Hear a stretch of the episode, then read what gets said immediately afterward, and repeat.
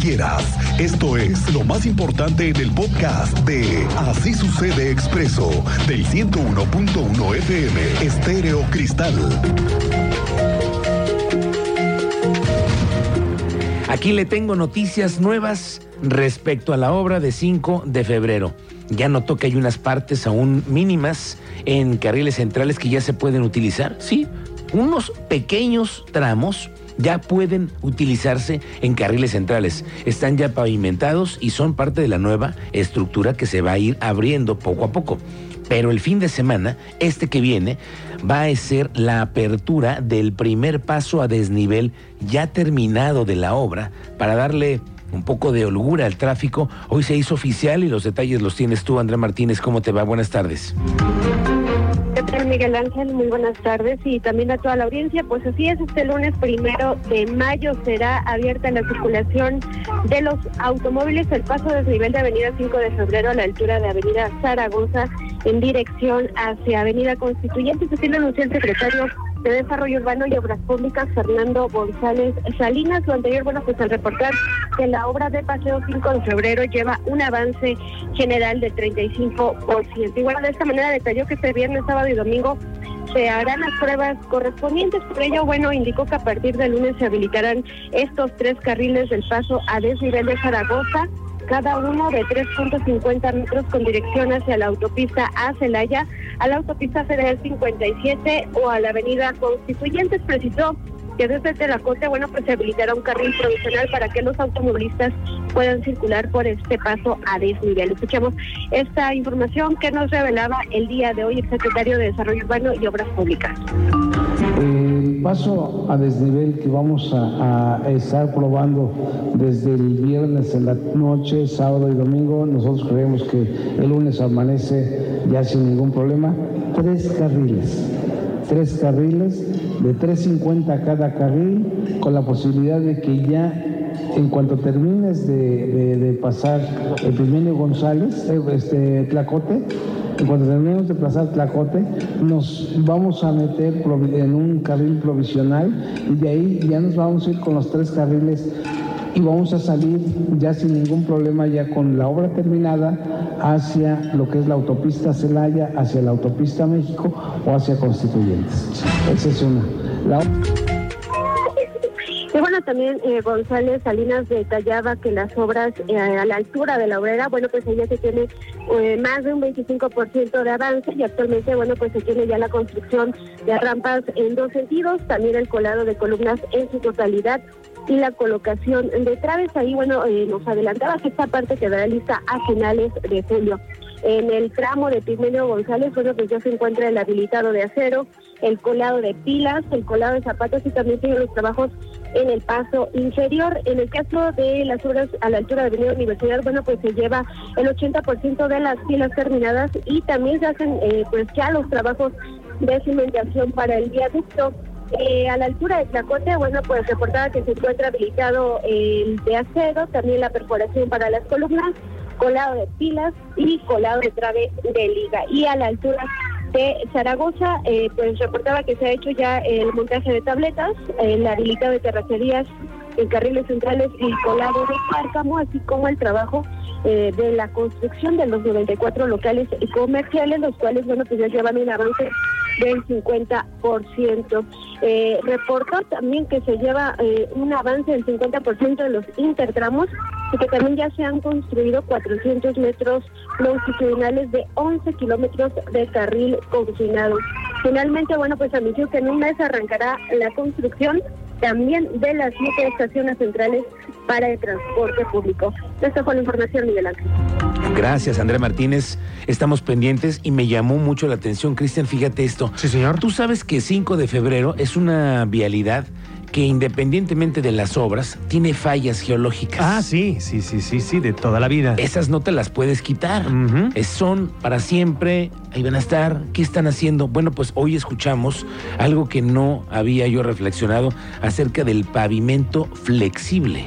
Ah, caray, caray, caray, caray. ¿Qué te pareció ese ah, dato? Caray, caray. Pavimento caray. flexible. ¿Cómo lo entendieron? Pues así. Lo explicaron, perdón. Es parte de lo que se va a utilizar como parte de la nueva tecnología para que en esa zona no existan esas rupturas o Pues, grietas es por la propia falla. Exactamente, la falla que lo hemos visto, que es como un tunelcito. Ajá. Bueno, pues se informó que van a utilizar pavimento flexible. Es que pasan por ahí 900 mil vehículos todos los días. Súmale Oye, a eso, la, ajá, exactamente, la falla ahí lado. Ahora van a haber siete nuevas paradas del transporte público, que van a ser nuevas, completamente eh, renovadas para darle uso solamente a los nuevos camiones que se van a tener ahí. Pero a ver, aquí le viene otra cosa. El gobierno ya está presumiendo la obra, que el fin de semana la van a abrir y que el cárcamo que se construyó para evitar y casi, eh, casi garantizar de que no se vuelva a inundar. Nuevamente 5 de febrero. Y es que se construyó una megaductería, es el cárcamo este que le llaman, que ya se probó. Ya lo echaron a andar para saber que sí funcione antes de la llegada de la temporada de lluvias, pero le preguntaron al secretario sobre la funcionabilidad del cárcamo, pensando en que si llueve, pues se va la luz. Y si se va la luz, ¿cómo piensan echar ese gran sistema que requiere de máquinas enteras para sacar adelante el trabajo de rebombeo del agua que llegue? Esto fue lo que dijo. Pero sí son dos sistemas. Un sistema que es el eléctrico de CRE y el otro que tiene que ver con una planta de, este, emergencia operada con diésel. Para ese y todos los demás cárcamos, que son ocho adicionales, que vamos a hacer también. Eso quiere decir que funcionan con diésel. La única probabilidad que no funcionen es que un error humano, un ser humano, no tenga habilitado el combustible necesario Sí. para echar a andar las bombas. Nada más eso falta. Y pasa, ¿eh, Cristian Lugo? Pasa, exacto. Pasa. Entonces, bueno, aquí ya nos han dicho cómo va a funcionar este nuevo gran sistema. Tiene independencia eléctrica. En caso de que la Comisión Federal de Electricidad no pueda resolverlo por alguna falla, ellos tienen con sus propias máquinas cómo resolver el tema. Y entonces lo único que se requiere es que estén al 100, que todos los días tengan sus niveles al 100. Bueno, se va a cumplir una semana del multihomicidio en Tequisquiapan. ¿Qué ha pasado al respecto de todo? El secretario de Seguridad Ciudadana, Giovanni Elías Pérez, dice que se mantiene la presencia de la Policía Estatal Sabemos nosotros que también está la Guardia Nacional, que está elementos de la policía, de, de los elementos de las Fuerzas Armadas en Tequisquiapan, de manera coordinada con los tres órdenes de gobierno para mantener la seguridad en Tequisquiapan. Siempre lo hemos hecho aquí en, en Querétaro, con, con todos los, los niveles de gobierno, mucha coordinación entre instancias municipales, estatales y federales. Eh, ustedes saben que de manera diaria nosotros sesionamos en, en una mesa eh, de coordinación y bueno, eh, hemos estado trabajando de manera conjunta. Oiga, ¿se imagina usted que se encuentra en carriles centrales de la 57 de noche un auto conduciendo en sentido contrario? Ay, no te pases. Bueno, n- aunque usted no lo crea, sucedió en Querétaro este fin de semana. El teniente Mérida lo encontró y no solamente eso, sino que pudo evidenciar que el conductor estaba, andaba, como decimos por ahí, hasta el cepillo. Teniente Mérida, buenas tardes, bienvenido. Muy buena tarde, Miguel Ángel. Muy buena tarde a nuestra audiencia. Imagínese usted toparse con un conductor en sentido opuesto en carriles centrales de la carretera 57. ¿Cuál sería su reacción? Bueno, pues algunos eh, conductores lograron esquivarlo, no así un conductor que se topó con este imprudente conductor, se impactó y así nos narró lo que vivió. Que sí, porque realmente pues es 13 segundos, pero el mío fue el golpe del lado frente al lado izquierdo y el otro como venía en sentido contrario, el lado izquierdo también, pues ya veo que el, el vehículo explotó y está destrozado obviamente, porque no te esperas que venga alguien en sentido contrario en la carretera, en la autopista, pues, ¿no? Eso es lo que ahorita me tiene como muy frustrado, ¿no? Que, que por un instante pudo haber sido fatal y... Nos comentaba que este vehículo ya venía circulando desde metros más atrás, aproximadamente dos kilómetros, se habría incorporado en el puente de la Fiscalía, recorrió, pasó el monumento Conil, la cuesta china y en el kilómetro 199 es donde se impacta con este conductor de manera frontal, fue asegurado y detenido por elementos de la Guardia Nacional y puesto a disposición de la Fiscalía. En el lugar pudimos constatar que sí, pues venía en estado etílico conduciendo su vehículo y fue asistido el conductor por otras personas, otros conductores después de percatarse del impacto. Detalles más adelante, Miguel Ángel. Gracias, Teniente Mérida. Estaremos pendientes para que nos cuentes esta crónica. Aquí tenemos noticias nuevas con respecto a las fotomultas del anillo vial Fray Junípero Serra. El jefe de la Policía Estatal, Giovanni Elías Pérez, está informando que en dos meses, desde que arrancó el sistema, se han infraccionado a cerca de 650 conductores. En la primera etapa, que fue la de la prueba, se aplicaron alrededor de 450 multas, pero a partir del 21 de marzo, cuando ya entró en vigor el cobro de las fotomultas, fueron sancionados 200 conductores que han rebasado los límites de velocidad.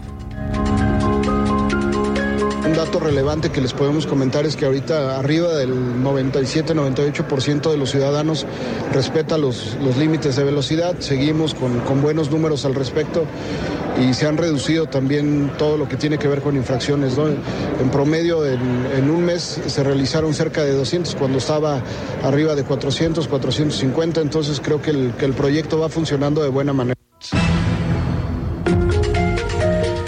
Confirmado, el gobernador Mauricio Curí González ha confirmado que el primero de mayo no hay desfile. El siguiente lunes no hay desfile por el Día del Trabajo. Los líderes sindicales decidieron mantener una reunión con las autoridades para presentarles las necesidades laborales.